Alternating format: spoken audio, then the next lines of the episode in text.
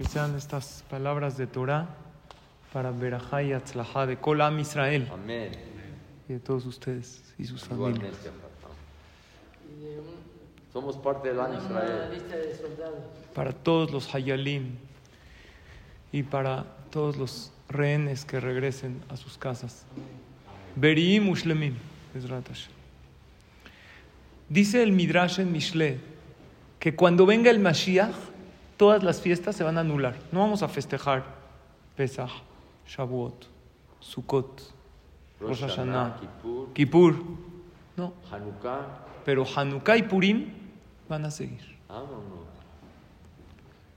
A lo mejor se refiere, no que no vamos a festejar para nada, pero no como hoy en día, de manera diferente.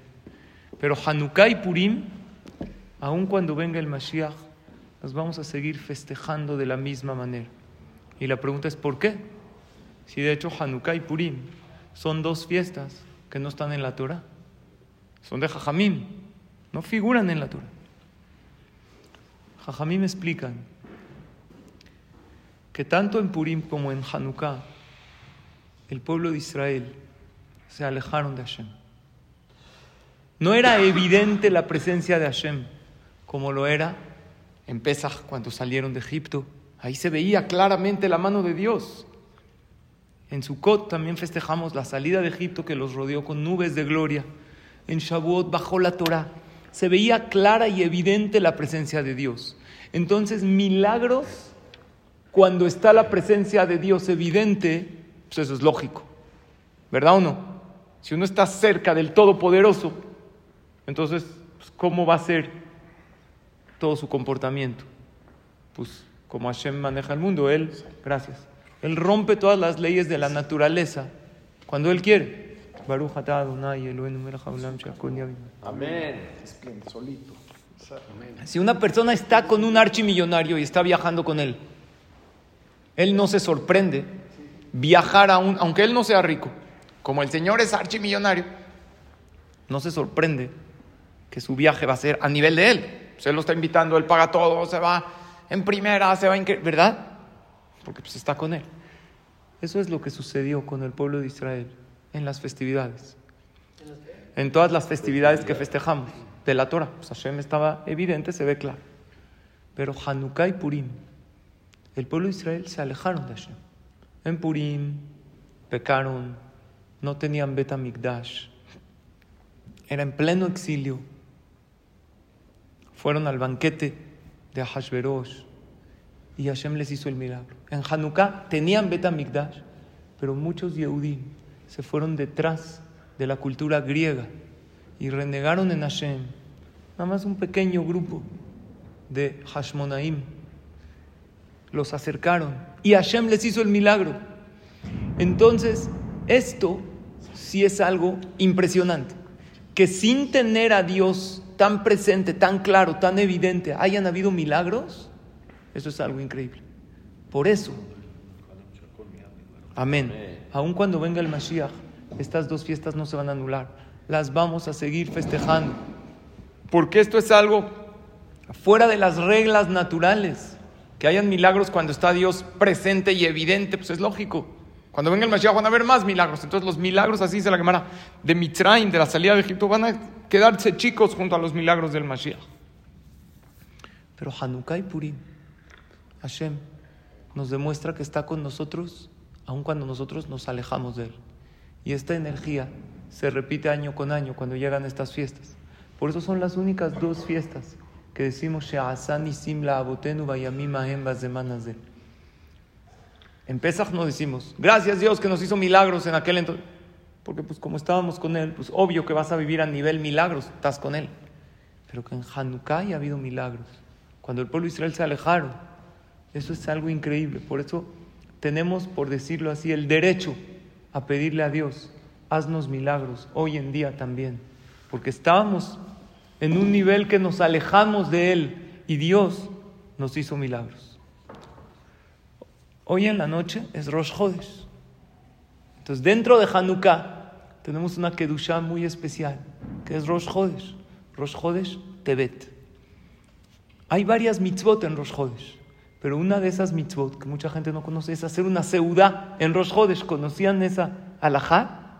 Comer una seudá con pan, no hoy en la noche, principalmente mañana, durante el día, hacer netilat yadayim, comer pan, decir birkat amazon, y el birkat amazon de mañana sería especial, porque tiene el agregado de ala nisim, la parte que se dice de Hanukkah, y ya leve yabu.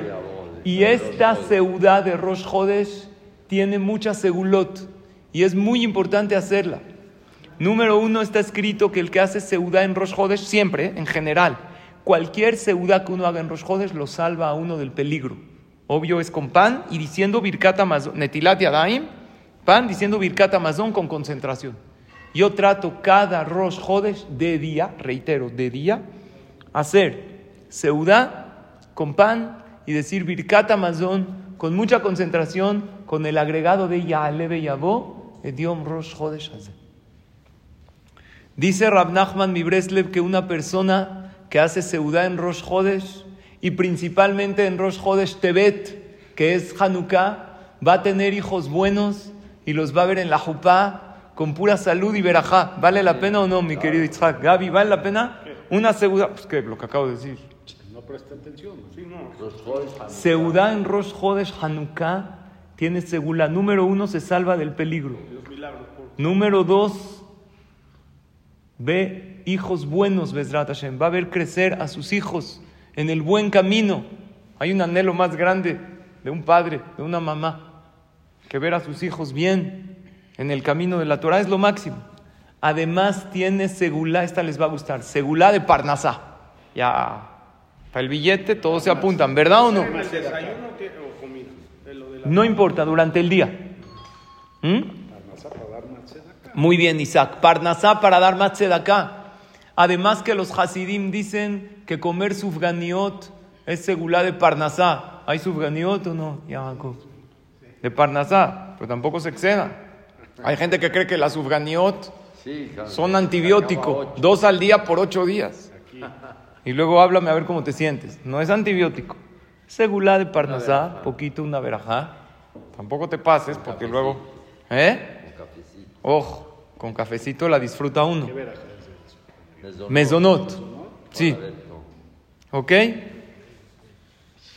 Y además, Beto Shamosh tiene segulá para tener salud. El que hace seudá en Rosh Hodesh. Mañana. Con pan, con Birkat Amazon. Tiene muchas segulot, pero entre ellas, para gozar de buena salud. Con el agregado de Hanukkah. Pero con el agrado de Hanukkah y ya leve Yabó. ¿Sí vale la pena hacerlo o no? ¿Ya los convencí o no? Vale mucho la pena. Cada Rosh Hodesh, pero principalmente este Rosh Hodesh, que es muy especial, que es Rosh Hodesh Tebet y además Hanukkah.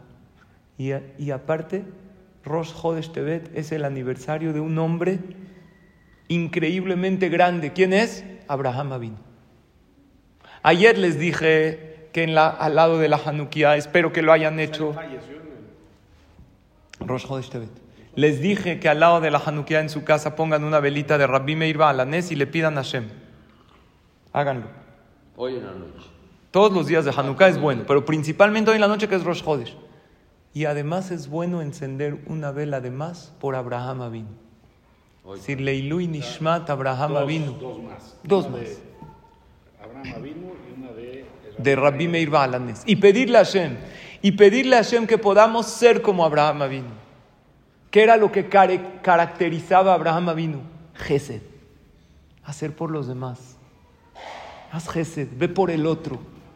Pero Dios, con su gran sabiduría, nos puso alrededor de nosotros esa gente maravillosa que le llamamos nuestra familia, que a ellos hay que hacerle Gesed primero antes que a los demás. Porque tu esposa necesita que pases tiempo con ella y que le hables bonito, eso también es Gesed, y que le sonrías y que la elogies y que no le reclames. Pero jajam, ella me reclama, no importa, tú no. ¿Está claro o no? Eso es Gesed. Vení, aniversario de Abraham Avinu, Rosh Chodesh Tebet. Entonces, al lado de la Hanukkah, consejo, una velita de Rabbi Meir Baalanés, no en la Hanukkah, al lado. otra velita hoy en la noche de Abraham vino y pidámosle a Hashem que podamos ser como Abraham vino, que hagamos Hesed con los demás. Hay una alajá que trae el Mishnah Berurah, que se las dije en Shabbat, que una persona que tiene suficiente aceite para prender todos los días varias velas, existe un caso que aunque tenga suficiente aceite, es mejor que prenda una velita por día. ¿Qué caso? Cuando tiene amigos o vecinos que ellos no tienen aceite. Es mejor que tú prendas una sola vela, que no embellezcas tanto la mitzvah con tal de que los demás prendan. Vean qué grande es. Oye, pero si yo prendo una, no voy a embellecer tanto la mitzvah. No importa. Tú cumple de menos nivel, pero haz que tu amigo cumpla. Porque Gesed es dar qué? Dinero. Es dar qué? Sonrisa. Es dar consejo. Pero hay algo que es Gesed. Dar espiritualidad. Atrae a alguien al camino de la Torah. Tú estás aquí en el CNIS. Tú estás oyendo esta clase. Hay gente que no tiene idea. El día que te llegue un videíto de su servidor o de alguien que te guste, luego mando videos de a minuto. Todos pueden verlo. Y te gustó, te latió, mándaselo a alguien súper alejado. Dile, ¿te gustó? Mira qué bonita es la Torah. Acércalo. El día que tengas una oportunidad de dar una acá importante, no te quedes tú con el zehut. Háblale a un amigo de confianza y dile, oye, fíjate que hay esta causa. Yo ya di acá, ¿te gustaría tú también dar? ¿Qué estás haciendo?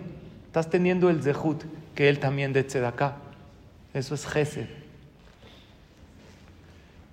Escuchen esta frase. Dice así, no hay nadie tan pobre que no tenga nada que dar, ni hay nadie tan rico que no tenga algo que recibir.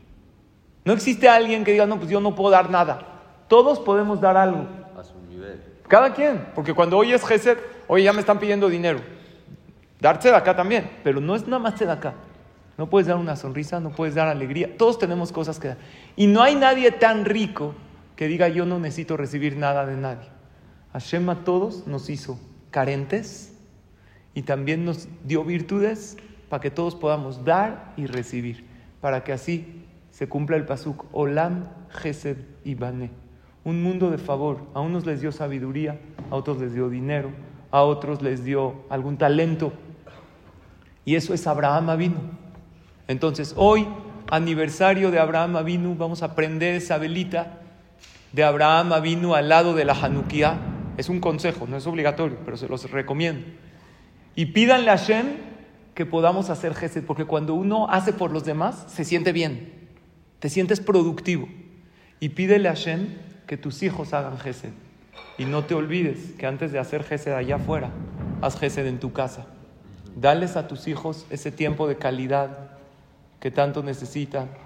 Dales a tu familia esa sonrisa al entrar a tu casa, esa comprensión, ese amor, ese cariño. Y lo que les dije, Rabbi Meir Baalanés, lo que estudiamos ayer, prender esa velita y darse de acá, es maravilloso. Ahora quiero compartirles que antes de la Segunda Guerra Mundial había un yehudí que vivía en Austria, en Viena, se llamaba Aarón. Este hombre, Aarón, tenía una esposa y una hija chiquita de cuatro años. Llegó la noche de Hanukkah y antes no, ¿dónde compraba uno velas para Hanukkah? No habían tiendas como hoy en día eh, judaica. Entonces el shamash del Knis vendía todo tipo de cosas para la gente. Era parte de su parnasa. Resulta ser que estaba nevando porque era Hanukkah, pleno invierno. Y nada más para llegar al Knis tenía que caminar media hora en la nieve. Pero pues es Hanukkah. Se puso un abrigo de pieles, se abrigó mucho, media hora nevando, llega con el shamash. Habían varias velitas para escoger. Muchos ashkenazim acostumbraban hasta hoy en día a prender con velas. También se cumple con la mitzvah, aunque es mejor con aceite de oliva. No era fácil conseguir aceite, prendían con velas. Compra unas velas, llega a su casa, prepara la Hanukkah y su hija empieza a gritar y a llorar. Papá, ¿por qué esas velas? compró velas azules. Papá, yo quería velas rosas. Bueno, la mamá la calmó, le dijo, bueno, mira, ahorita ya compró papá esta. Yo quería rosas, empieza a hacer berrinche. El papá le dijo, ven hijita, ven, ven. ¿Qué te parece si hoy prendemos con estas y mañana consigo rosas? No, papá, por favor, prende con rosas. ¿Sabes qué? Va. La mamá le dice, otra vez vas a ir hasta el Knis con el Shamasha. Que... Sí, vale la pena. Hanukkah es una vez al año. Se vuelve a poner el abrigo. Se vuelve a poner las botas. ¿Cuánto, cuánto tiempo lleva caminando en la nieve? Una, porque ya fue media hora de ida, media de regreso. Otra vez vuelve, lleva las velas azules, llega al Knis. Ahora, no hay celulares para hablarle al Shamash a ver si todavía está. Vuelve a ir, llega al Knis, no está el Shamash. No está. Va a su casa. Le dijo, ¿no tendrás unas velas rosas? Mi hija le gusta. Sí. Le cambia por las velas rosas. Llega el papá con las velas rosas, la niña feliz. El papá le dice, para que veas cuánto te quiero. Si tú quieres una mitzvah de esta manera, con mucho gusto. Pasaron unos años y las cosas se pusieron difíciles en Austria. Los alemanes se apoderaron de todos los nazis, mandan a los Yehudim a guetos y varios Yehudim se escondieron. Habían varias granjas. Entonces él, Aarón, con su esposa y su hija estaban buscando una granja para esconderse ahí. En eso toca la puerta de una y le abre un viejo amigo conocido de la escuela. Le dijo, por favor, déjame quedarme aquí. Le dijo, vete de mi casa. Tú eres judío, no te puedo dar alojamiento. Si te doy alojamiento, me matan a mí. Le dijo, por favor, déjame. No hay manera, lárgate de aquí. Pero la niña, que antes tenía cuatro años, ahorita a lo mejor tenía ocho, la vio este Goy y era una niña preciosa, güerita, ojos azules, preciosa. Dijo a tu hija, déjamela. Dijo, ¿cómo te voy a dejar a mi hija? Déjame a tu hija, si no, no hay. Eh, entonces él y su esposa pensaron, a nosotros a lo mejor nos llevan a guetos, por lo menos que se salve la niña y si nosotros nos salvamos, venimos por ella. La dejaron. Pasan varios años. Nadie sabe qué pasó en esos años. Este hombre Aarón se separa de su esposa pero él de alguna manera sobrevivió. Nunca supo qué le pasó a su esposa. Después de la guerra, después de la Shoah, ya varios años, él empieza a buscar a su hija. Va de casa en casa, toca puertas, no la encuentra. En eso la ve un día, dijo, es ella, la reconoció, aunque ella ya estaba grande, no sé cuántos años tenía, pero ya estaba mucho más grande. Dijo, es ella. Le vio la cara, le vio los ojos, es ella. Ahora, con todo lo que pasaron, a ella también se la había olvidado. Sus papás se encargaron de decirle que ella creció acá, que sus papás se murieron, no le dijeron que ella es Yehudía. Y él toca la puerta y él oye que la señora de la casa le dice, Cristina, abre la puerta. ¿Cómo Cristina? Es una niña Yehudía. Abre la puerta y este hombre que se veía demacrado, se veía muy mal después de haber pasado la Shoah, muy flaco, dijo, tú eres mi hija. Dijo, ¿qué, ¿de qué hablas? No te conozco, tú eres mi hija. En eso grita la niña, oye, papá, mamá, hay un loco aquí que dice que soy su hija. Entonces sale el papá, reconoce al hombre que hace varios años le había dado alojamiento a su hija cuando era chiquita, saca el arma y le dice, vete de aquí. Dijo, pero tú sabes que es mi hija, carga el arma. Dijo, si no te vas, te voy a disparar, te voy a matar. En ese momento el hombre no sabía qué hacer. Y la niña está ahí viendo un papá que él dice que es su hija. En eso le dice, Hanna, ¿te acuerdas de las velas rosas de Hanukkah? En ese momento fue un flash, flashback, y ella se acordó perfectamente, y él la vio a los ojos, y ella vio a los ojos de su papá, y lo va a abrazar y le dice, papá, todo esto me, me trajo todos los recuerdos. Y se abrazaron y pues estos goim entendieron que ya no podían detenerla y él recuperó a su hija y se fue con ella. ¿Saben algo? Cuando uno hace de las mitzvot en su hogar, no nada más hacerlas para cumplir, todo un acontecimiento, haces encendido de velas de Hanukkah con alegría, haces un Shabbat, pero te ven tus hijos radiante, te ven feliz en el Kiddush, te ven agradeciendo en el Birkat Amazon. Ya se los he dicho, tus hijos no hacen lo que tú haces, tus hijos van a hacer lo que tú valoras. Y ellos luego, luego se dan cuenta cuando tú lo valoras o cuando haces para salir y Jehová, para cumplir, para checar tarjeta. Con Dios no se checa tarjeta. Se hacen las mitzvot de corazón, se hacen las mitzvot con cariño. Y esta niña regresó con su padre y este papá recuperó a su hija por ese detalle de ir por las velas rosas. Nunca se le olvidó. Eso le demostró cariño. Y vean dónde se prende la Hanukkah. En un lugar donde nunca hubieras imaginado que se prende la Hanukkah. No se debe prender en un lugar muy especial, muy elevado. No. Si uno vive en una casa donde da a la calle y pasan algunos Yehudim, la ponen en la ventana. Pero ¿cuántos Yehudim la pueden ver? No tantos. Hoy en día no se prende afuera, en la calle. Y los que vivimos en un piso alto, la pones ahí junto a la puerta de tu casa, junto, al otro lado de la mezuzá, en la entrada. Y la pones, dice la alhaja, no en un lugar muy alto, en un lugar bajito, a menos de 10 tefajim, a menos de 10, de un metro. Está escrito que la Shejina, dice la Gemara, la divinidad de Dios no baja a, un lugar tan bajo. Y se enciende cuando está oscuro, no cuando todo está claro. Para enseñarnos precisamente eso. La Hanukkah es una luz en plena oscuridad. Es esa luz que el Yehudí la ve, ve las velas y se acuerda que es Yehudí. Hashem le dice a cada Yehudí, tú eres mi hijo. Y el Yehudí dice, yo, este dice que soy su hijo, ¿yo qué? Yo no soy ni religioso, ni... No, no, no, no, te equivocaste, no es de religión aquí. Tienes un alma muy elevada que es parte de Akadosh Barujú. Y cuando tú ves esas velas, tú ves a los ojos a Dios y Dios te ve a ti a los ojos y Él te abre sus brazos y tú a Él y corres y lo abrazas y le dices, papá, ya estoy contigo. El papá quería a esta niña, aunque no se acordaba que era judía, claro, y aunque no sabía nada de judaísmo, claro, ¿por qué? Porque su hija es todo. Hashem te quiere más a ti, diez mil veces más y millones de veces más que lo que tú quieres a tu hijo, sin importar lo que hayas hecho.